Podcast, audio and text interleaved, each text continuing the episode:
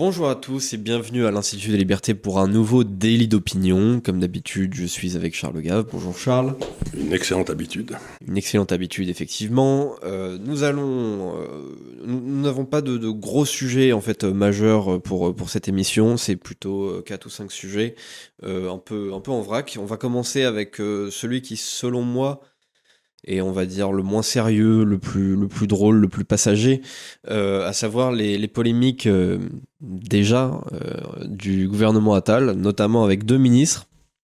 Premièrement, avec Madame Oudéa Castera, qui est donc ministre de l'Éducation nationale des sports, euh, qui, alors comme euh, euh, auparavant, euh, a mis ses enfants dans le privé. En plus de ça, pas n'importe quel privé, le, collège Stanislas, qui est une excellente école privée dans, dans, le centre de Paris, et qui a expliqué aux journalistes que, bon, voilà, elle les a mis dans le privé parce qu'elle avait des problèmes de non-remplacement des horaires dans le public. Alors déjà, ça a fait une première polémique, parce que bah, ministre de l'Éducation nationale, qui euh, met pas ses enfants euh, dans le public, ça la fout un peu mal. Mais en plus de ça, il se trouve qu'il y a des gens puisque voilà, c'est vraiment euh, au centre de Paris, donc euh, euh on peut pas dire n'importe quoi sur sur les établissements scolaires parce que vous avez forcément soit des politiques, soit des journalistes euh, qui ont leurs propres enfants dans ces établissements aussi. En l'occurrence, l'établissement qui était visé, c'est l'école Littré, qui est aussi donc dans le centre de Paris, et il y a un journaliste qui est venu sur un plateau il y a quelques jours pour nous dire que en fait dans cette école donc publique qui est euh, l'école dans laquelle euh, un des enfants euh, de la ministre de l'Éducation nationale a été pendant quelques mois seulement et non pas pendant plusieurs années, ce que supposaient un peu les propos de, de, la ministre. et il disait, ce journaliste, que lui, il a ses enfants donc dans, dans cette école depuis huit ans et qu'il a jamais eu de problème de non-remplacement des horaires. C'est comme ça. À Paris, il y a des établissements publics qui fonctionnent encore euh, plutôt bien. C'est pas le cas partout. Euh, mais du coup, lui, il expliquait que en fait, son excuse euh, était complètement bidon, et donc ça a mis la polémique en quelque sorte au carré. Et donc, bah, ce matin, le jour de l'enregistrement, mardi 16 janvier, elle est allée elle-même dans cette école, l'école littrée, en quelque sorte, pour s'excuser auprès de, de, l'établissement. Donc elle est même pas en poste depuis une semaine et euh, elle multiplie déjà les gaffes comme ça. Alors euh, vous, euh, quelle est votre réaction spontanée? Est-ce que ça vous fait rire? Est-ce que vous trouvez ça un petit peu triste quand même de pas avoir des, des, des ministres qui font confiance à l'éducation nationale? Il suffit de regarder les chiffres. Je crois que maintenant, pour les écoles privées de bonne qualité, quand on est quelqu'un de normal, il faut 3, 4, 5 ans d'attente pour y rentrer, non? Je me souviens.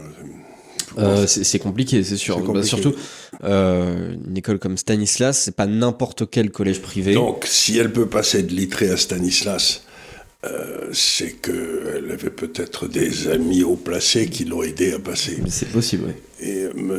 Oudéa, si mes souvenirs sont exacts, était l'ancien patron de la Société Générale et le nouveau patron de la plus grosse société pharmaceutique française. Ça peut aider. Donc, euh, ça ne fait que confirmer ce que je dis depuis un grand moment. c'est que la destruction de l'enseignement est arrivée à un résultat très curieux c'est que les soi-disant élites qui nous gèrent, vous savez, les élites avec euh, toutes les guillemets qu'ils font, mhm. d'après ce que les derniers chiffres que j'avais vus, il y a un certain temps déjà, ça, c'est peut-être. Euh, il y a à peu près 80, 80 de ces élites qui viennent de 30 jardins d'enfants à Paris. Donc ce que faisait Madame Oudéa, là, c'est qu'elle mettait ses enfants dans un endroit où il était certain ensuite d'intégrer l'ENA, d'intégrer Polytechnique mhm. et de se retrouver entre eux. Et comme ça, ils n'avaient pas à voir euh, ceux qui sentaient des pieds, qui ne mmh. parlaient pas bien le français, vous voyez. Donc, donc, je comprends très bien la, euh, la perspective de Madame Auder, mais mmh. quand on suit ce genre de politique pour sa famille, ce qui est parfaitement compréhensible, hein, vous ne voulez pas mettre vos enfants dans des mauvaises écoles. Donc vous essayez de les mettre dans la meilleure possible, ça me paraît évident. Ben, à ce moment-là, faites pas de politique, si. C'est un peu ce que je me dis. Ou alors vous n'allez pas en faire longtemps. Hmm. C'est-à-dire que, c'est sûr que euh, je comprends tout à fait euh, l'idée de, mettre ses enfants à Stanislas, hein, il n'y a absolument rien de mal à ça. maintenant, c'est vrai que c'est difficilement justifiable qu'ensuite euh, on est ministre de l'Éducation nationale. C'est-à-dire qu'on ne croit pas au système. Eût-elle été ministre des Sports simplement Oui. Bon, ministre de l'Éducation nationale, c'est un peu délicat. Maintenant, soyons parfaitement honnêtes, j'ai vu des gens qui étaient qu'on interviewait à la télévision, mais et la plupart des gens disaient mais écoutez, l'éducation nationale, c'est devenu une telle fabrique de crétins. Je comprends qu'elle essaye de protéger ses enfants de la fabrique de crétins, mais hmm. à ce moment-là, c'est difficile de faire de la politique, quoi. Et c'est là où est toute la difficulté de la chose, c'est que si on était dans une société normale, elle dirait comme l'éducation nationale est une fabrique de crétins, j'ai mis mes enfants dans une bonne école, mais l'étape suivante, c'est que je vais faire tout ce qui est nécessaire pour que les autres écoles deviennent bonnes aussi. Et une fois que j'aurai réussi, je les remettrai dans l'éducation nationale. Tandis que là, le vrai problème, c'est ceux qui ont géré l'éducation nationale l'ont géré comme des cochons depuis 20 ans. Mhm. Et euh, ce qui est une réalité, je crois qu'il n'y a pas un Français qui n'en est pas conscient. Et que de l'autre côté, maintenant qu'il y a une ministre de l'Éducation qui essaye de se protéger contre cette, euh, de protéger les enfants, c'est elle qu'on attaque. Et on n'attaque pas la réalité du problème, qui est l'éducation nationale, est devenue une fabrique de crétins. Oui, c'est vrai. Donc c'est encore une fois un renversement complet des valeurs. Mmh. Et d'ailleurs, euh, c'est pas de sa faute. Non, tout à fait. Moi, moi en fait, je, comprends tout à fait. Je, je, je n'en veux pas euh, à cette à cette ministre d'avoir mis euh, ses enfants ici. Ce qui a participé aussi, je pense, à la polémique, c'est que il y avait eu un peu moins euh, ce côté polémique sur euh, les enfants de Papendiaï parce qu'ils étaient à l'école alsacienne. Et il faut savoir que l'école alsacienne, c'est plus l'école privée de la haute bourgeoisie de gauche. Euh, alors que la, la, pratique, voilà, alors que la pratique euh, de, de Stanislas, c'est beaucoup plus conservateur. On sépare les, les, filles et les garçons. Enfin, je veux dire, c'est là pour le coup, on n'est pas, euh, on n'est pas en 2024 là. On est vraiment dans l'école conservatrice très à l'ancienne. moi, oui, moi, j'ai toujours été partisan de séparer les filles et les garçons à l'école parce que les, garçons, le développement intellectuel se fait pas au même âge. Mhm. Donc c'est c'est très c'est très injuste pour les filles et pour les garçons. Enfin, ça c'est une autre histoire. Mais encore une fois, ce que j'essaie de dire, c'est que dans un... J'aurais été à la place de Madame Oudéa, j'aurais dit, j'ai fait ça, et à la limite, aux journalistes, à tout le monde, et je vous emmerde. Mais à partir du moment où c'est moi qui serai à la tête de l'éducation nationale, je peux vous assurer que si j'y reste 2-3 ans, ça sera plus comme ça, je remettrai mes enfants dans l'autre sens. Mais aujourd'hui, nier que l'éducation nationale est dans un état lamentable, c'est là qu'est l'erreur. Elle s'est trompée, elle aurait dit j'en ai rien à foutre de ce que vous pensez. Et en fait, je, et le français à ce moment-là, ce serait la personne la plus populaire de France. Alors c'est possible, et je pense qu'elle avait un peu envie de dire ça, sauf que ça aurait été en fait euh, tacler euh, ses propres collègues, puisque bah, Macron est quand même. Et, ensuite, je serais arrivé à l'éducation nationale et j'aurais viré la quasi-totalité des cabinets, des, des, des, types qui s'occupent de l'éducation nationale depuis 30 ans, des monsieur Mérieux, etc., en disant je veux plus vous voir. Ouais à la retraite. Donc, euh, Donc vous n'allez pas régler un désastre en étant gentil. Ouais, je suis d'accord. C'est comme si vous disiez bon, le bateau est en train de couler, les gars. Et euh, ben on va. Pas bien de le dire. Et je vais pas prendre. Moi, j'ai des enfants sur le bateau qui coulent et je vais le laisser couler alors, que j'ai accès à une un bateau qui, flotte très bien. Euh, qui flotte très bien à côté. J'ai un gonflable avec moi, je le mets dedans. Ben, oui, oui, mais c'est vrai. Donc, encore une fois, on s'en sortira pas tant qu'on n'aura pas reconnu la réalité du problème. On a été géré comme des ports depuis 40 ans, partout. effectivement. Et je pense que cette ministre, en fait, c'est. Elle a raté une très belle occasion de se devenir populaire. Absolument. En fait, euh, elle a, elle a pris une balle un peu pour, pour tout le groupe de, de, aussi de ministres qui étaient là avant, parce que en fait, dire que l'éducation nationale est mal gérée depuis 20 ans, alors c'est vrai, euh, mais dire ça, ça aurait voulu dire que bah, Attal a pas fait le boulot, que il a eu 6 mois le pauvre, ça c'est pas, on peut pas dire encore. Mais enfin, je veux dire, ça fait quand même 7 ans que Macron est là. Voilà, ça veut dire que même les ministres de Macron, euh, c'est-à-dire Blanquer et euh, Papendiaï, ont pas fait le boulot non plus. Alors ceux, ceux d'avant euh, non plus. mais enfin voilà, je pense qu'elle a voulu éviter de, de, de. Mais la question qu'on va se poser sur l'éducation nationale, c'est est-ce que elle que joue le boulot tel qu'il est défini d'avoir une éducation nationale mm est quelque chose qui est faisable. Est-ce qu'on ne doit pas revoyer l'éducation à l'échelle subsidiaire, c'est-à-dire au niveau des communes, comme ils le font en Suisse, comme ils le font partout? C'est une question aussi. Ouais. Donc la, la, question, c'est est-ce que c'est pas l'objectif même de l'éducation nationale qui est une imbécilité? Oui, effectivement. Je oui, moi, je serais assez d'accord euh, là-dessus. En principe, les euh, écoles privées, elles sont gérées euh, localement. Hein. Oui, c'est vrai. Et si ça marche bien, ce qui est extraordinaire, c'est que, comme toujours quand ça marche en France, on veut le fermer, mm. parce que ça crée de l'injustice. Oui, oui, bah, euh, ça j'ai bien vu euh, sur les réseaux sociaux.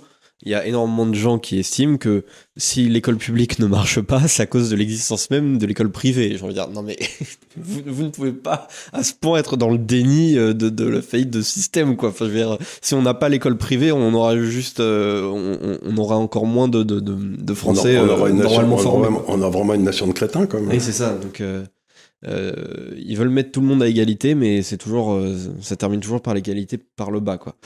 Donc, euh, c'est, c'est. Alors que l'école pas de la, nouveau. Répu- de la Troisième République, l'école républicaine, comme elle existait dans mon enfance, enfin ce qu'il en restait, c'était quand même, avec le système des bourses, des concours et tout, c'était quand même une école qui, euh, qui visait vers le haut. Hein. Oui, euh, bah, c'était une école euh, méritocratique euh, pour le Méritocratique, coup. complètement. Pour le coup, vraiment méritocratique, pas alors pas basé sur le, le- le mérite du, du revenu familial, mais sur la sur le mérite de la qualité de, de, de, de l'enseignement derrière, de, de, l'accompagnement pour faire pour faire ses devoirs, etc. Je trouve que c'est un bon modèle et d'ailleurs l'école privée en fait euh, reprend ce modèle-là. Voilà. Mais d'ailleurs, il y avait une concurrence entre les deux. Oui. Quand j'étais enfant à Amiens, il y avait euh, les jésuites, d'où se sortit Mm. Macron d'ailleurs. Et puis de l'autre côté, euh, li- littéralement de l'autre côté de la grille, la, la cité universitaire, là où il y avait les- les- les- le lycée, et, niveaux étaient semblables entre les deux. Quoi. Il n'y avait, Ouais, pas- avait de différence. Oui, oui, et puis même euh, il y avait une époque où euh, en fait c'était plutôt mal vu d'être dans le privé parce que c'était plus euh, vu comme une école de cancre quoi. Oui, puis ça, c'était, c'est vrai, il y avait des, il y avait des, il y avait des écoles qui étaient boîtes à bac, qui étaient spécialisées dans les, dans les cancres. Et, Ça, pas, existe toujours, mais c'est quand même c'est pas l'image qu'on a de Non, non, l'école privée. Enfin voilà. Et puis après il y a une petite polémique aussi qui m'a alors moi qui m'a beaucoup fait rire euh, sur euh, Stéphane Séjourné. Donc euh, Stéphane Séjourné qui euh, Ah oui, le spécialiste des affaires internationales. voilà le grand spécialiste, l'immense diplomate. L'immense diplomate qui a, qui a vécu La- trois ans à Londres, ou je sais pas quoi. voilà, et il a vécu un un peu en Argentine aussi au début des années 2000. C'est là où il a pris toutes ses mauvaises idées. Oui, et- mais il s'était engagé au Parti socialiste, euh, donc Ah, euh, il, ah, il a, il a bien vu, un visionnaire, visionnaire, euh, ouais, bah, D'ailleurs, il a, il a- ensuite, il est passé en France et il a continué à détruire tout ce qui pouvait être détruit. Voilà, c'est ça. Donc euh, il s'est, il, il s'était engagé auprès de Dominique Strauss-Kahn en 2012, euh, avant le, avant l'affaire du Sofitel. Enfin voilà, vraiment le mec, euh, tout, partout, euh, partout où il y a un désastre, Stéphane Séjourné était là juste avant. Enfin bref, pourquoi, pourquoi on parle de Stéphane Séjourné? C'est parce que ça devait être un jour ou deux après sa prise de fonction. Il commet peut-être la plus grosse faute de français que j'ai jamais entendue de la part d'un, d'un, d'un ministre. D'Argentin Euh, non, c'est, euh, c'est, euh, il, il parlait de, des Ukrainiens. Il disait, euh, ce sera l'occasion pour nous aujourd'hui de voir ce qu'ont besoin les Ukrainiens. Ah, C'est intéressant. Et euh, alors apparemment, c'était pas du tout sa, sa première fois euh, en termes de, de, de, de faute de français absolument énorme. Euh, je trouve que c'est, assez dingue d'avoir ce niveau-là dans les ministères. Bah, je, attendez je pense que Surtout quand on parle de la francophonie toute la Oui. journée, etc. Ben, ben oui, c'est en même temps cette, cette croyance que si on se met à faire des fautes de français, ça veut dire qu'on fait partie du peuple. Mais le peuple, par exemple, il aimait beaucoup De Gaulle parce qu'il avait, il parlait un très beau français, et puis Mm. Pompidou aussi. Donc cette histoire, c'est toujours penser que ces gens qui parlaient bas et pensaient bas en pensant se rapprocher du peuple, c'était l'abomination de la désolation. ouais, mais, Mais lui, il est peut-être juste nul. moi je pense qu'il est juste nul. Je Ouais, pense pas, pas qu'il pense se rapprocher du peuple. euh, Vous ne non, je- pas qu'il je- a fait exprès? Non, je pense pas qu'il a fait exprès. Ah, C'est Non, parce ça. que déjà, c'est pas sa première perle. Euh, il avait déjà dit sur un autre plateau, c'est pas moi qui décidera. Euh, Enfin voilà, c'est pas sa première fois. Il avait dit encore euh, une autre énormité euh, qui, qui m'échappe à l'instant. Enfin moi, si j'avais une, si j'étais responsable d'une formation politique, je pense que je ferais prendre à tous mes cadres des cours de français Ouais. parce que je trouve que cela inspire grandement la confiance quand les représentants d'un parti politique euh, pratiquent un français euh, soutenu, euh, agréable à écouter. Voilà. Ce qui leur permet aussi, dans la mesure où ils maîtrisent la langue, de temps en temps d'avoir une idée. Oui. Qui peuvent Mais exprimer le- la façon- maîtrise de la langue est directement corrélée à la qualité des idées, je, je à suis la tout manière d'accord. Donc, de, de un, les type, un exprimer. type qui parle pas bien le français, comment voulez-vous qu'il exprime une idée Absolument. Intelligente, c'est triste, mais c'est comme ça. Quoi. Ouais, non, c'est c'est sûr. Si si vous avez 500 mots de vocabulaire, vous ne pouvez pas être un idéologue. C'est- C'est c'est juste pas possible. Euh, Pourquoi, et, vous euh, dites, pourquoi vous dites du mal de Sarkozy Non, je- je voulais pas le citer. voilà, je voulais pas le citer. Vous m'avez 500, forcé. vous êtes généreux là. Vous m'avez forcé. Je, je, je voulais pas le citer. Je veux pas avoir de problème. Bon, Euh, mais c'est sûr, oui, quand on est quelqu'un comme euh, Mathieu Boccoté, par exemple, bah, on a des Ah bah idées lui, il qualitatives. mots à la fois, ce parce qu'on a aussi une. Il a, il tellement mots dans la tête que ça, Ouais. ça fait dans tous les C'est sens. sûr, ça fuse. Euh, enfin, je trouve que cette histoire-là, bon, moi, ça me fait rigoler, mais en, en vrai, c'est- c'est c'est quand même, euh, c'est c'est quand même très triste parce que euh, ça montre aussi que on parlait de l'éducation nationale juste avant.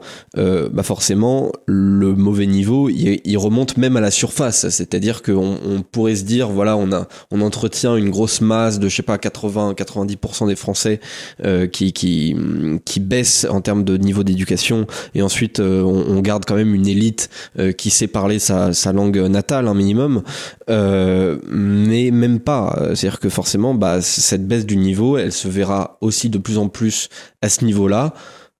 Au niveau des ministères, au niveau de l'Assemblée nationale, ça se voit déjà. euh, la, pratique alors, du français Je vais vous dire où ça se voit le plus, c'est quand j'ai lu Tocqueville, c'était dans l'ancien régime et la Révolution, il y a bien longtemps. Mais il faut, faut le lire si vous avez cinq minutes, hein, Mhm. c'est absolument remarquable. Il y avait une série de grands rapports administratifs qui avaient été adressés au roi ou à l'empereur Napoléon, etc.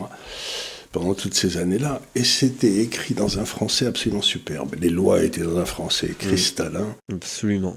Et aujourd'hui, quand vous lisez les textes de loi, vous lisez les rapports administratifs, c'est incompréhensible. Je suis totalement d'accord. Donc, si vous voulez maîtriser la langue, c'est aussi maîtriser. Quand vous Jean-Jacques m'a fait lire hier un machin sur la façon dont le prix de l'électricité allait être régulé en France à partir de la semaine prochaine ou je sais pas Ouais. quoi. C'était euh, un, un procès- un- c'était un, un- un truc administratif. ouais. Je n'ai rien compris. je, je, je suis pas plus bête qu'un autre, hein, mais je n'ai rien compris. Donc je me dis, mais quel est le comprends. Qui a rédigé ça C'était incompréhensible. Donc vous rajoutez un tiers du, à l'âge du capitaine et vous retrouvez la taille du bateau. Enfin, je veux dire, c'était. C'était, mais. euh, Donc je me dis, non seulement. le- mais la qualité de l'écriture administrative a baissé énormément. Ouais, je suis, d'accord. J'ai vu aussi en droit les Ah oui, textes écrits à l'époque de, de, de Portalis, euh, Ah et oui. tout, donc euh, Code Napoléon euh, 1804 et tout. Mais c'était d'un- français d'une qualité, d'une clarté euh, juste absolument géniale. euh, Et aujourd'hui, les, les textes de loi euh, sont, sont absolument incompréhensibles. Enfin, il faut, il faut lire et lire et lire et lire des rapports et des rapports et des rapports et des, des, des rapports de commission pour, pour essayer de comprendre ce que le législateur a, a voulu dire par là. Euh, à l'époque de, de Portalis, c'était vraiment beaucoup plus clair. Ben voilà. Enfin voilà, donc euh, je, je voulais évoquer ces, ces, ces petites polémiques-là avant de rentrer un petit peu dans des sujets que je trouve plus, plus pertinents, plus intéressants. En Pourquoi premier vous lieu... commencez toujours par les trucs les plus les, les bons et pertinents Bah. Vous voulez que les gens se désabonnent, c'est ça? Non, c'est parce que c'est comme ça, on fait, on fait plus euh, durer le plaisir. euh, C'est-à-dire que les, on, Vous pensez qu'à la fin, on les gens, commence les gens le rester, mais s'ils restent pas. Bah, oui, alors c'est c'est vrai. Alors c'est quitte ou double? Ça, ça peut être à double tranchant effectivement. Après, si on commence que avec les bons sujets et qu'au bout de 20 minutes on a que les mauvais, les, les gens vont aussi partir et c'est- pas bon pour le, le temps de rétention. Euh, Donc vous restez parce que maintenant ça va devenir intéressant. moi, moi, ma culture, c'est vraiment le, le meilleur pour la fin. À chaque fois, euh, Euh, je- je- vous êtes d'un milieu bourgeois, c'est évident. oui, c'est on bouffe, que possible. du, on bouffe que du pain rassis tout le temps, parce qu'on prend le pain de la d'hier, Ouais. et donc euh, le lendemain, le pain d'aujourd'hui est rassis, donc on bouffe du pain rassis toute sa vie, parce qu'à Oui, for- force de repousser la- la- la- C'est connu, c'est connu, mais vrai, il peut- il peut y avoir de ça il peut y avoir de ça. Euh, je voudrais donc parler de Javier Milei parce que euh, donc ça fait quelques semaines maintenant que qu'il a euh, le pouvoir, qu'il est président euh, donc euh, euh, de l'Argentine. Et euh, alors ce qu'il fait essentiellement, c'est euh, des décrets pour supprimer euh, d'autres décrets et pour euh, supprimer en fait la grosse partie euh, de la quantité législative euh, dans le pays.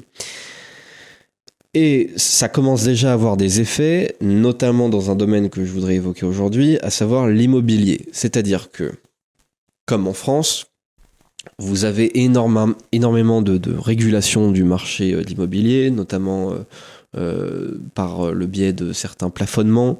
Euh, on connaît aussi en France, euh, on, en avait parlé il y a quelques mois, je crois en septembre, cette histoire de ne pas pouvoir louer les, les logements qui avaient un mauvais score énergétique. Et donc, Mélie a voulu supprimer tout cela. Et ce que ça a comme effet, c'est que cela a doublé déjà le nombre de logements disponibles euh, dans la capitale, Buenos Aires, et que le prix moyen de ces logements a baissé de 20%. Et je suis persuadé, je vais peut-être dire une grosse bêtise, mais je suis persuadé que personne n'achetait des logements à Buenos Aires en monnaie locale. Alors ça, c'est à peu près certain, effectivement. toutes les transactions, c'était certainement en dollars. Je n'ai pas regardé tous les contrats euh, immobiliers de Buenos Aires, mais je pense que oui. Mais ce que les gens ne voient pas, c'est que, encore une fois, on a souvent parlé de LOC ici, mais toutes ces contraintes qu'on a mises sur l'immobilier, c'est une atteinte directe au droit de propriété. Oui. C'est-à-dire qu'on peut dire du mal du Texas, c'est pas c'est pas les plus tendres, etc. Mais quand vous êtes au Texas, si vous payez pas votre loyer et que vous l'avez pas payé au bout d'une semaine, le shérif arrive et puis euh, il vient chercher vos valises, il les met devant la porte et puis vous vous démerdez. Quoi. Donc c'est une absolue dans le droit de propriété. Mais aujourd'hui, quand vous voyez que maintenant un, clodo rentre chez vous, prend possession des lieux et il, faut, il vous faut trois ans pour le virer encore si vous pouvez, c'est-à-dire qu'il n'y a plus de droit de propriété en France. Et, donc, ben, tout s'arrête. Et ce qui est étonnant, c'est que lui, il a compris quelque part, cet homme qui est intelligent, que ce qu'il fallait, c'était tailler dans la masse réglementaire qui donne des faux droits des gens, qui donne des droits des gens qui ne les ont pas gagnés sur mmh. une propriété qui vous appartient. Mmh. Ben, moi, je trouve que c'est euh, à partir du moment où on recommence à avoir un vrai droit de propriété. Je ne me fais pas de soucis pour l'Argentine, ça va repartir comme une fusée, parce que Dieu sait mmh. qu'il y a des choses agréables à avoir en Argentine. Hein. Ouais. Et c'est très beau. Alors c'est peut-être le moment d'investir dans l'immobilier euh, en, Argentine, d'ailleurs. Absolument. Mais alors j'avais, j'étais il y a une dizaine d'années en Argentine, je pense, quelque chose comme ça. Oui, peut-être un peu plus.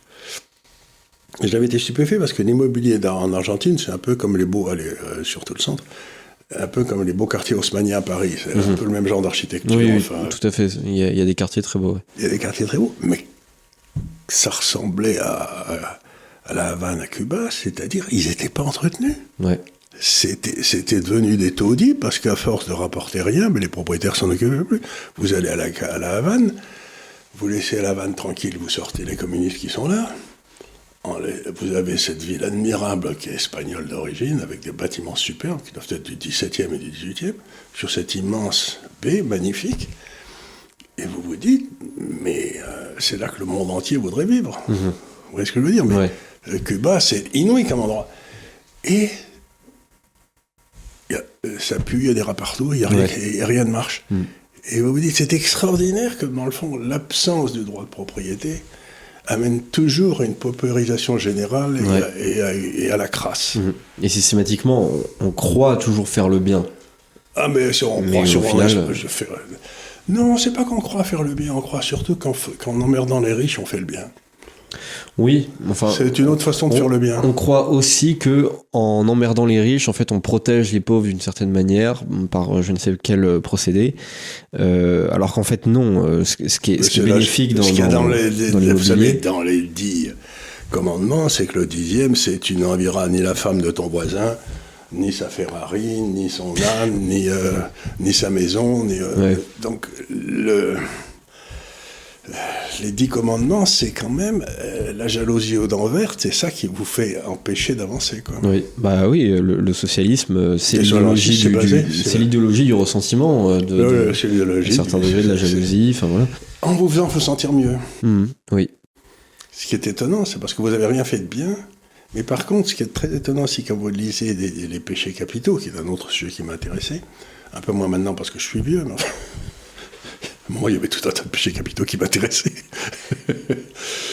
Mais euh, quand vous lisez les péchés capitaux, le seul qui n'ait aucune satisfaction objective, c'est l'envie.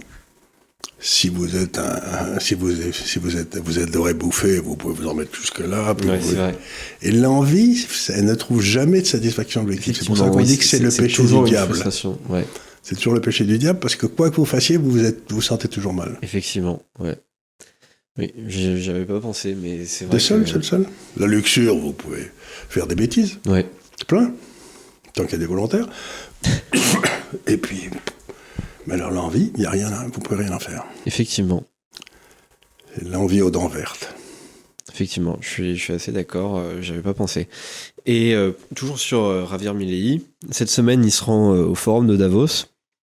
Alors, ce qui pousse tout un tas de, de mauvaises langues à dire que ah bah vous voyez en fait il est copain avec Klaus Schwab, c'est c'est tout ça c'est la même chose en fait, c'est c'est les mêmes personnes. Mais Donald Trump y était allé aussi quand il était président. alors tout à fait. Et qu'est-ce qu'il leur avait mis? Ouais, non mais justement. Qu'est-ce qu'il leur avait mis dans la tronche? Ça avait été parfait, ça. Tout à fait. Et euh, donc c'est tout à fait le, contre-argument que, que, que j'utilise euh, euh, face face à ces gens-là, parce que c'est souvent euh, aussi des gens qui sont fans de Donald Trump qui disent euh, derrière que Javier Milei est un est un traître, même s'il y, y, en a aussi qui pensent que, comme c'est mon cas, que Donald Trump est une très bonne personne, tout comme Javier Milei.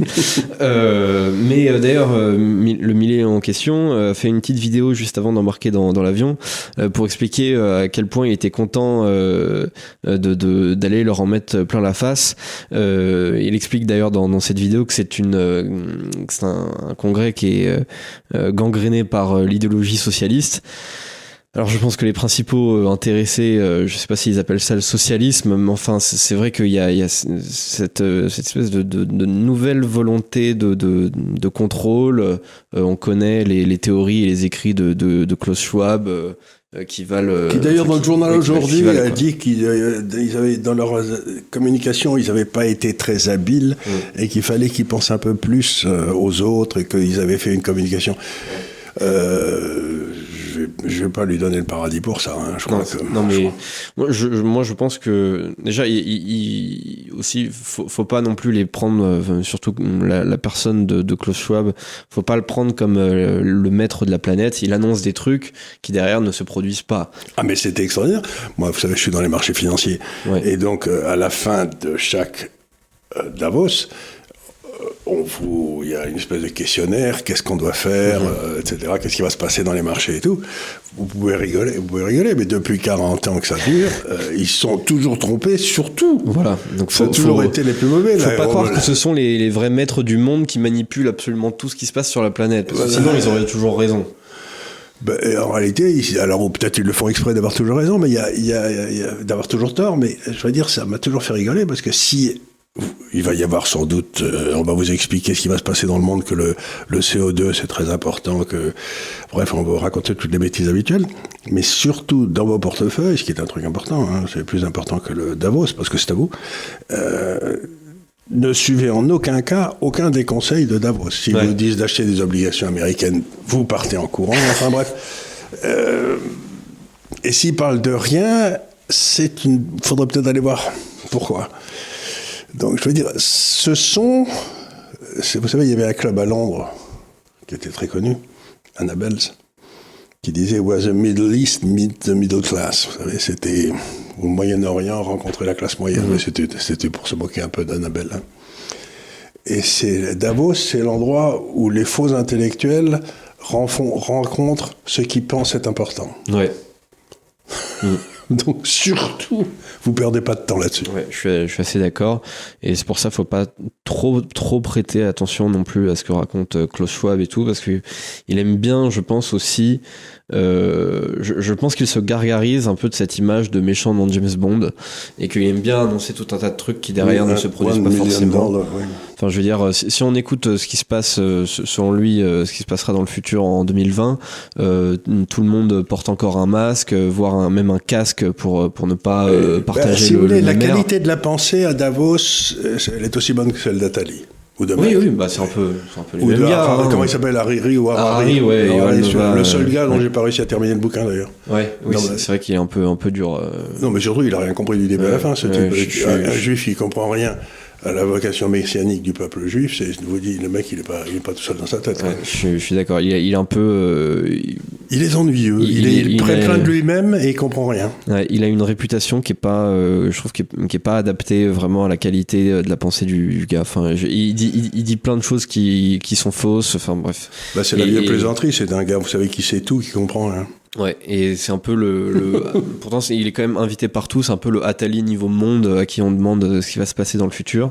Et je pense qu'il n'a pas, il a pas raison sur ne serait-ce que la moitié de, de ce qu'il raconte. Euh, sujet suivant les agriculteurs allemands. Alors qu'est-ce que c'est que ce mouvement? Qu'est-ce qui qu'est-ce qu'il demande concrètement?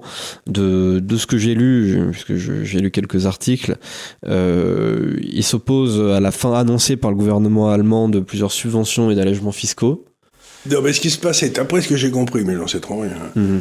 Parce que vous savez, tout ça, c'est toujours compliqué, mais les, les, agriculteurs allemands, pour cultiver leurs champs ou chauffer leurs élevages, je ne sais rien, avaient euh, acheté leur euh, énergie hors hors euh, taxe sur l'énergie. Donc, bon, c'était bon, très bien.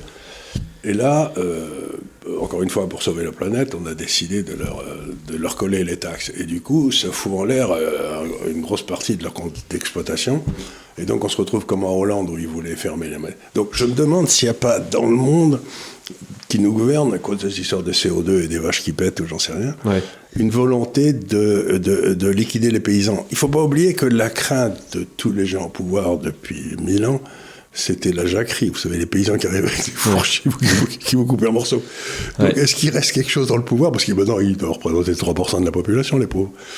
Oui, mais, maintenant, ils ont des belles machines. Ils ont plus juste des, fourches. Hein. Machines, oui, alors, je sais pas. Il y a un tracteur à Berlin maintenant. Hein, c'est sérieux. Ce que dit mon fils toujours en rigolant, c'est il dit bon, si les Français ou les Italiens sont dans la rue en gueulant contre le gouvernement, personne n'y fait attention.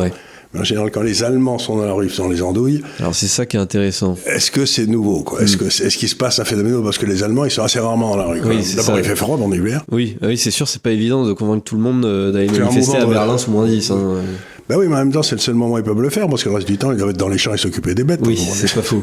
Mais c'est comme, euh, oui, c'est comme euh, les, les, manifestations en 2021 au Canada, les, les, les truckers, euh, les manifestations, pareil, euh, en, en, Suède, dans les pays scandinaves, tout ça, c'est pas, c'est pas des pays qui sont très contestataires. C'est des pays surtout dans les Canadiens, ils sont paisibles comme tout. Ouais, bah oui c'est c'est plus euh, culture euh, culture très démocratique parlementaire du, du, du débat du consensus etc c'est pas du tout la culture de de, de l'affrontement comme on a beaucoup plus en, en France. Euh, donc effectivement euh, lorsque les Allemands sont capables de se mobiliser Alors, il y a un autre endroit où il se passe des tas de... vous poser la question il y a d'autres endroits où il se passe des tas de trucs c'est qu'en Pologne il y a l'air d'avoir des gens dans la rue tout le temps là. Ouais il y a des euh, apparemment le gouvernement de M. Tusk qui, qui, était vous savez vous étiez vous aviez les pro-européens contre les anti-européens. Tout à fait. Les, les, les pro-européens ont gagné d'une petite euh, d'un petit pourcent là. Et du coup, apparemment, ils ont viré de toutes les radios, télévisions, euh, postes de gouvernement, etc., tous les, tous les anciens qui étaient des anti, anti Et donc, vous avez des centaines de milliers, apparemment, de Polonais qui se baladent dans la rue et on voit encore une fois ce remarquable, cette remarquable capacité des socialistes à se débarrasser de leurs ennemis quand ils arrivent au pouvoir. Alors que nous, on, les laisse à France Inter continuer à nous emmerder. Et, à quel point ils font toujours ce qu'ils nous reprochent de faire. Euh, et, parfois, ils le font même en fois C'est-à-dire que euh, il y a je pense notamment à la notion d'état de droit. La notion d'état de droit, elle est surtout utilisée lorsque des européistes comme Donald Tusk sont au pouvoir et qu'ils ont verrouillé le pouvoir de sorte que même si par miracle euh, on arrivait euh, à gagner des élections, eh bien en fait en quelque sorte on ne pourrait rien faire parce que à cause de l'état de droit, bah non vous pouvez pas changer, euh, je sais pas le, le, le, personnel de France Télévisions pour pour correspondre à votre à vos idées alors que eux l'ont fait 40 ans avant, vous pouvez pas faire tout ça comme en Pologne, c'était un gouvernement pas forcément anti-européisme, enfin. Euh, très chrétien en tout cas. Très chrétien, alors très catholique, très conservateur et quand même pas euh, sur la même ligne politique que Ursula von der Leyen. Euh, comme c'est eux qui étaient au pouvoir depuis plusieurs dizaines d'années, eh bien forcément, eux, ils faisaient l'inverse, c'est-à-dire que euh, toute l'organisation, euh, tous les centres de pouvoir, euh, les médias, l'administration, etc., et eh ben, correspondaient vachement plus à leurs idées à eux.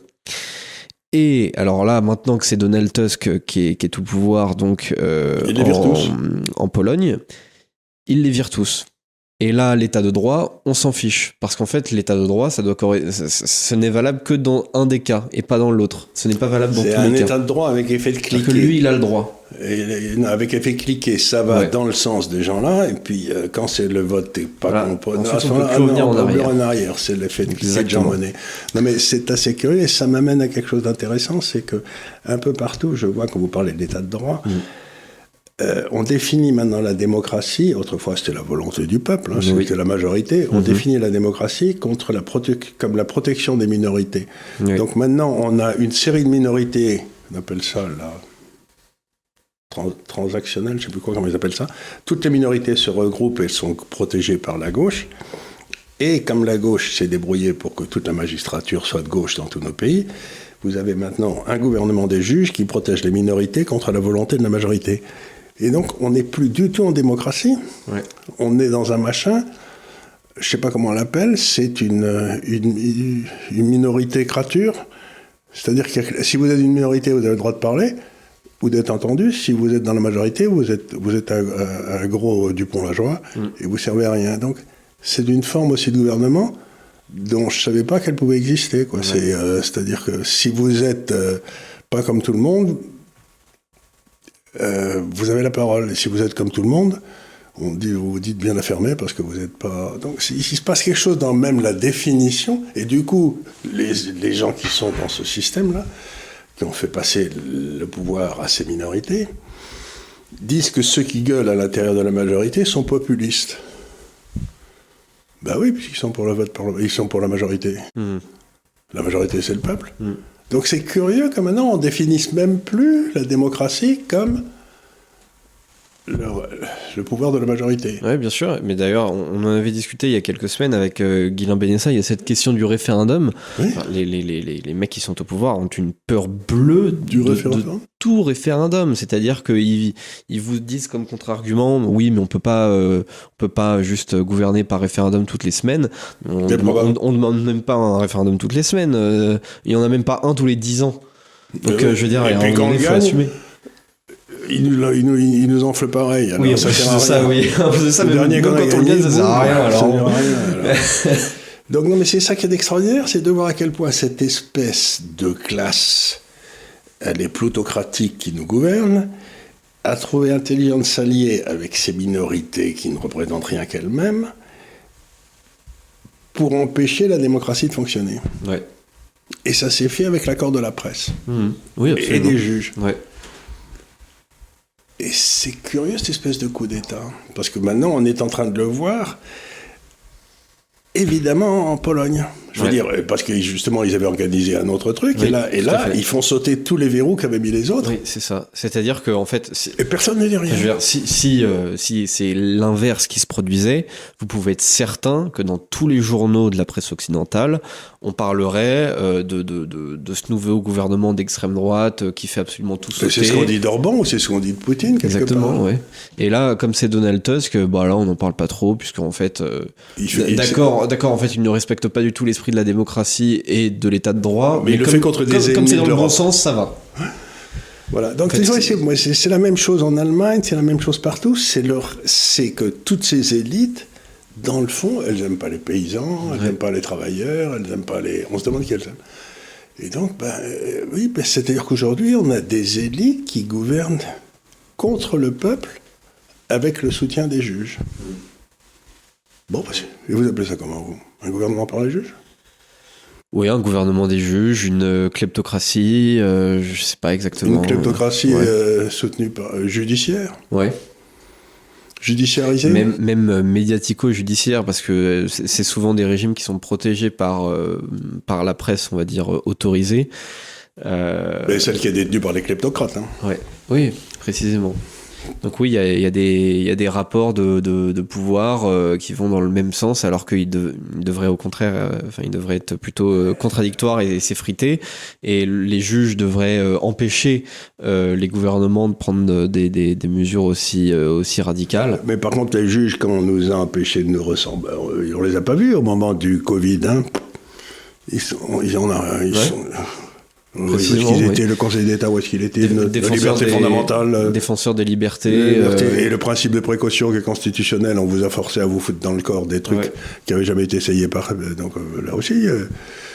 et, si vous disiez non, vous, vous étiez viré si vous étiez travaillé dans un hôpital, quoi. Et vous, vous touchiez rien, rien, rien, rien.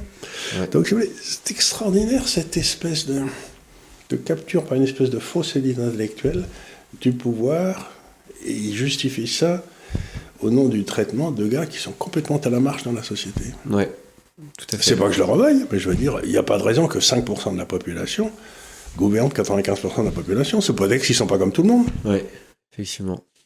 Il y a un loup, non? Mm.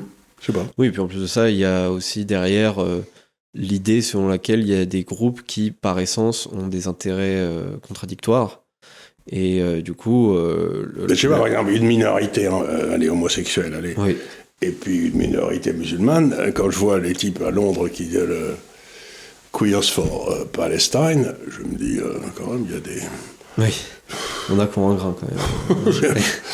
il y a combien de queers à Gaza? Non, et puis encore une fois, c'est une question de démocratie. C'est-à-dire que par exemple, moi, à titre personnel, peut-être que j'ai tort, mais je pense que le gouvernement polonais précédent euh, aurait dû réfléchir peut-être un peu plus, effectivement, aux questions euh, peut-être relatives à l'avortement déjà. C'est-à-dire qu'il euh, y avait, je crois, une, une majorité assez courte mais une, une majorité de, Polonais. Vous pouvez pas avoir un gouvernement catholique fondamentalement qui est pour l'avortement, c'est même pas possible. Oui, mais justement, je voilà. ça c'est. Mais en même temps, si vous voulez, compliqué. quand vous dites vous êtes pour l'avortement, c'est très bien, mais si vous voulez qu'on voyait que les fonds, on va plus avoir de caucasiens dans 30 ans. La, question de l'avortement des caucasiennes, ça se posera plus, puisqu'il y en aura Bien sûr. Mais après, le risque, c'est que justement, il y ait peut-être un. Qu'elles soient assez bêtes pour voter pour leur propre disparition. C'est ça. Et donc, euh, voilà, peut-être que si euh, le gouvernement avait infléchi sa, sa politique là-dessus, je vous une seconde parce que ça s'est passé en Hollande, ça s'est passé en Irlande, ça s'est passé partout. Et à chaque fois, il fallait l'étape suivante, c'est l'euthanasie, etc. Je, croyais, pour, dire, pour déjeuner avec le diable, il faut une très longue cuillère. Donc c'est pas en leur donnant de quoi bouffer que vous allez les apaiser. Vous avez sans doute raison. Mais après, peut-être peut-être que d'ailleurs, euh, ce que fait Donald Tusk en ce moment ne lui rend pas du tout service politiquement et que après, euh, peut-être aux, prochaines élections, les européennes vont être intéressantes. Je, je, je, ne sais pas ce qui se passera. Peut-être qu'aux européennes, il va se prendre un, énorme, une énorme claque, euh, ce qui l'empêchera pas d'ailleurs de, de, faire ce qu'il a envie de faire. Euh, oui, non, son pays, parce que c'est pas un moment de coalition. Il peut pas gouverner tout seul. il y a, il y a, d'autres partis qui peuvent le lâcher à tout moment. Donc c'est une situation très instable pour l'avenir. C'est vrai. Et enfin, euh, dernier sujet que je souhaiterais euh, évoquer, puisque ça fait euh, trois, trois, émissions d'affilée que qu'on en parle, c'est encore une fois les élections américaines, puisqu'il y a eu un premier résultat donc dans le caucus de, de l'Iowa, qui est toujours le, le, premier, caucus donc des, des primaires républicaines. et alors les résultats sont absolument sans appel. donc c'est-à-dire que en fait on demande toutes les règles de caucus sont, sont pas forcément toutes les mêmes en fonction des États. Et là, en fait, on, demande euh, aux militants euh, républicains selon eux, qui, euh, de, militants de l'Iowa, républicains, selon eux, qui serait le meilleur candidat pour l'élection présidentielle 2024. Et donc ils donnent leur avis, ça place des, gens plutôt en position de force ou pas. On voit en général qui vont être les, les, principaux candidats. C'est d'ailleurs régulièrement pas le candidat final qui arrive premier à ce caucus. Ça arrive très régulièrement qu'il arrive deuxième, voire troisième, voire même c'était il était arrivé en quatrième euh, euh, John McCain en, en 2008. Euh, donc voilà, parfois ça, ça, ne permet même pas de voir qui va être euh, véritablement le, le, le, candidat du parti républicain. Et les écarts de, les écarts de voix sont en général assez courts. Euh, c'est jamais plus de 10% d'écart entre le premier et le deuxième. Euh, et là, les résultats sont, sont, vraiment, euh, sont vraiment sans appel, puisque Donald Trump a 51% euh, des votes. Il est premier dans absolument tous les comtés de, de l'État de l'Iowa, devant Ron DeSantis qui est situé à 21%. Derrière, il y a Nikki Haley qui est à 19%. Et encore derrière, il y avait ce, ce, fameux Vivek qui, est, qui a terminé avec 7% et qui d'ailleurs en a tiré une leçon politique puisqu'il a dit bon bah voilà visiblement c'est c'est pas pour moi donc j'arrête ma candidature et je soutiens, je me mets derrière Donald Trump. Donc ce qui ce qui prouve d'ailleurs un petit peu ce que ce que j'avais dit lorsque j'avais parlé de lui la, première fois sur cette chaîne, à savoir que il, prenait cette, euh, cet exercice de, euh, de la primaire républicaine plus comme une manière de se mettre en avant, puis de se mettre euh, dans l'entourage de Donald Trump. En fait, ça, ça, ça valorise sa, sa présence et sa, sa personne, sa, il a sa personnalité. Il a fait une campagne Très sympathique anti-establishment très anti-establishment, euh, parfois un peu un peu bizarre. Euh, même euh, il est allé jusqu'à remettre en cause le narratif du, du, du 11 septembre. Enfin, je veux dire, il y a des il y a des trucs quand même sur lesquels je suis je suis pas du tout d'accord. mais enfin, sur la forme, en tout cas, il a été vraiment très très bon, très présent sur les réseaux sociaux aussi, donc très très en phase avec les plus jeunes générations de, de, des soutiens du, du parti républicain. Et donc il dit voilà 7% c'est pas assez pour moi, donc j'arrête et je me mets derrière Trump, euh, ce qui rajoute encore plus de poids à Trump qui en avait euh, même pas besoin puisque clairement c'est le candidat ultra ultra favori euh, qui a explosé tous les tous les records possibles lors de lors de ce caucus. Est-ce que c'est possible selon vous, pour un autre candidat, de, de, je pense notamment à DeSantis, de remonter la pente maintenant, tout le monde sait que ce sera Trump. Ouais. Euh, la seule chose qui peut, il, il est l'objet de quatre procès au pénal qui sont tous plus, euh, plus, hein, plus faux les uns que les autres. Et euh, Trump. ce qu'il y a d'intéressant, c'est que la Constitution américaine est ainsi faite que même s'il était condamné au pénal et même s'il était en tôle, les gens pourraient voter pour lui. Alors, s'ils votent pour lui alors qu'il est en tôle, ça va être intéressant parce qu'il devient président des États-Unis. Il n'y a rien à dire il peut se, il, peut se gracier. Oui, effectivement. Il, peut se gracier. Alors à ce moment-là, ce sera assez marrant. Mais par contre, ce qui est tout à fait évident dans cette, euh, dans cette campagne, c'est que Biden est complètement gâteux, bon, qu'il est manipulé par des forces. Euh, vous savez, je ne sais pas si vous avez vu cette histoire, mais le ministre de la Défense, qui était un général américain, euh, pendant que ça, on se mettait sur la gueule au Moyen-Orient, etc., il a passé quatre jours à l'hôpital parce qu'il a un cancer. Et il n'a pas prévenu Trump. Ce que je veux dire, vous vous rendez compte, que Trump c'est le commander-in-chief, donc le gars qui est numéro 2 dans les activités de défense alors qu'il y a des conflits ouverts avec l'Ukraine, etc., il va quatre jours dans un hôpital et, il ne fait pas savoir, mais je suis bien certain qu'il a fait savoir à Obama, si j'ose dire. Mais, donc ça, veut, ça montre à quel point Biden est en charge de rien du tout. Quoi. Et si Biden est en charge de rien du tout, il peut y avoir un mouvement, c'est ce que j'espère en tout cas, il peut y avoir un mouvement de quitter les démocrates fous qu'on a aujourd'hui pour retourner aux démocrates intelligents qu'on avait il y a 30 ou 40 ans, qui étaient les Kennedy. Quoi. Et c'est-à-dire, on peut voir à ce moment-là monter très rapidement euh, le jeune Kennedy, quoi. Enfin, le jeune, il a 60 balais, mais. Ouais.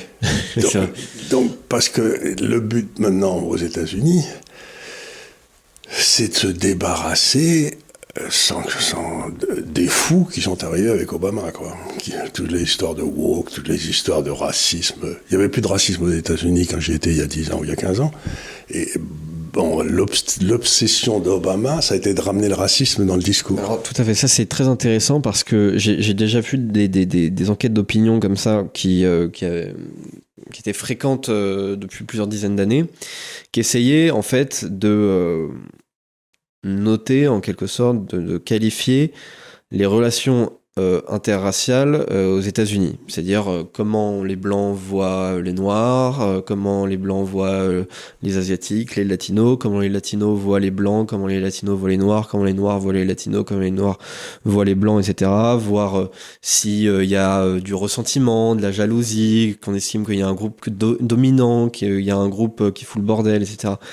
Et euh, ce qu'on voit, c'est qu'effectivement, euh, il y a un bref moment entre la fin, enfin, ouais, entre les années 90 et le début des années 2000, euh, jusqu'au début des années 2010 à peu près, où tous les groupes raciaux, globalement, se respectent. Mmh.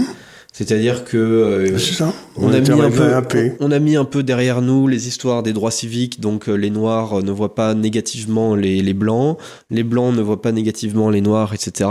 Il y a forcément quelques, quelques disparités, quelques petites tensions, sinon elles ne seraient pas ravivées derrière, mais globalement, ça va. On peut parler de vivre ensemble, on peut parler de, de tout ça. Et effectivement, c'est à partir de, c'est sous la présidence d'Obama que ces relations se sont totalement tendues. Encore plus sous le mandat de Trump, parce que ça a encore plus euh, euh réveillé euh, les, euh, les mouvements Black Lives Matter, etc. Euh, ils, ont, été réveillés avec de grosses sommes d'argent par, par les Soros, etc. Mais qui donnaient des grosses sommes d'argent, mais qui n'avaient pas d'effet. Parce que là, ils, avaient, ils ont eu le soutien de toute l'administration démocrate. Oui, effectivement. Et, puis dans toutes les villes, etc. On a commencé à perdre l'histoire, non plus fait dire. Et puis ils auraient été. Même ça s'est manifesté aussi avec un mouvement de la gauche très profond qu'on a en France aussi, contre la police. Oui. C'est-à-dire, vous aviez deux choses. Vous aviez eu la renaissance du racisme et appuyé sur une, sur une condamnation, sur une. c'est évidemment euh, la lecture qu'il faut faire de ça, c'est évidemment la montée de ce qu'on appelle le wokisme, voilà. qui est une espèce de gauche nouvelle génération. Euh, Qu'on a traité ici avec notre ami avec Pierre Valentin. Qui était très malin. C'est très bien ce qu'il a dit, tout garçon. Vous devriez lire son livre, il est très, très bien. Très très bonne émission, euh, effectivement. Euh, on se souvient, les, les commentaires d'ailleurs étaient dithyrambiques euh, sous, sous la vidéo.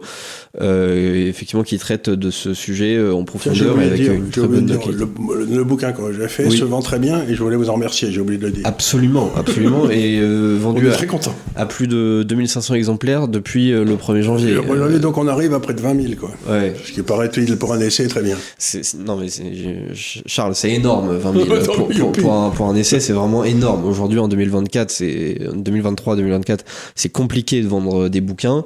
Euh, surtout que, bon, euh, il est euh, présent parfois à la Fnac, etc., mais c'est pas systématiquement le cas. C'est pas les gros bouquins euh, de, de, de, tous les, de tous les écrivains qui sont, euh, qui sont invités sur France 2, sur France 5, sur savez, BFM, etc. Je vais dire quelque chose de très facile. important. Je tiens à remercier beaucoup France Inter, France. Culture, etc., de m'avoir invité aussi souvent pour parler de mon livre, parce que quand même, euh, j'ai été invité nulle part.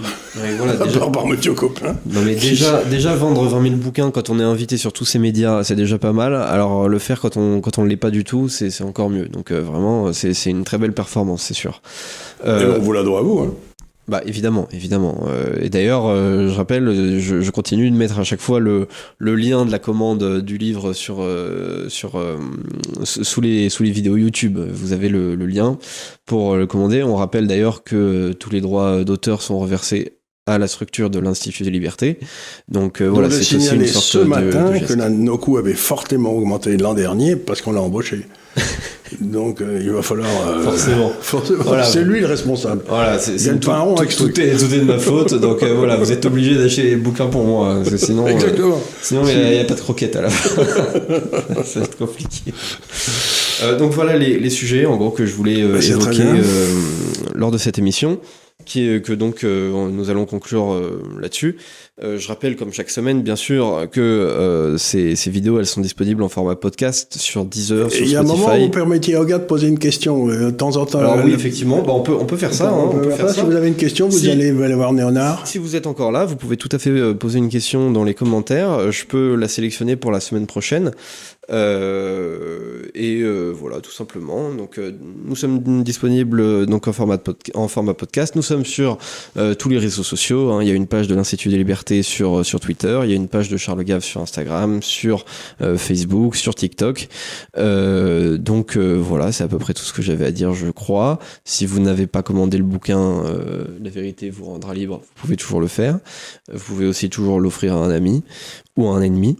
Et euh, sur ce, je, vous remercie encore euh, bien sûr pour votre attention et je vous dis à la semaine prochaine pour un nouveau délit d'opinion. Merci. Merci encore.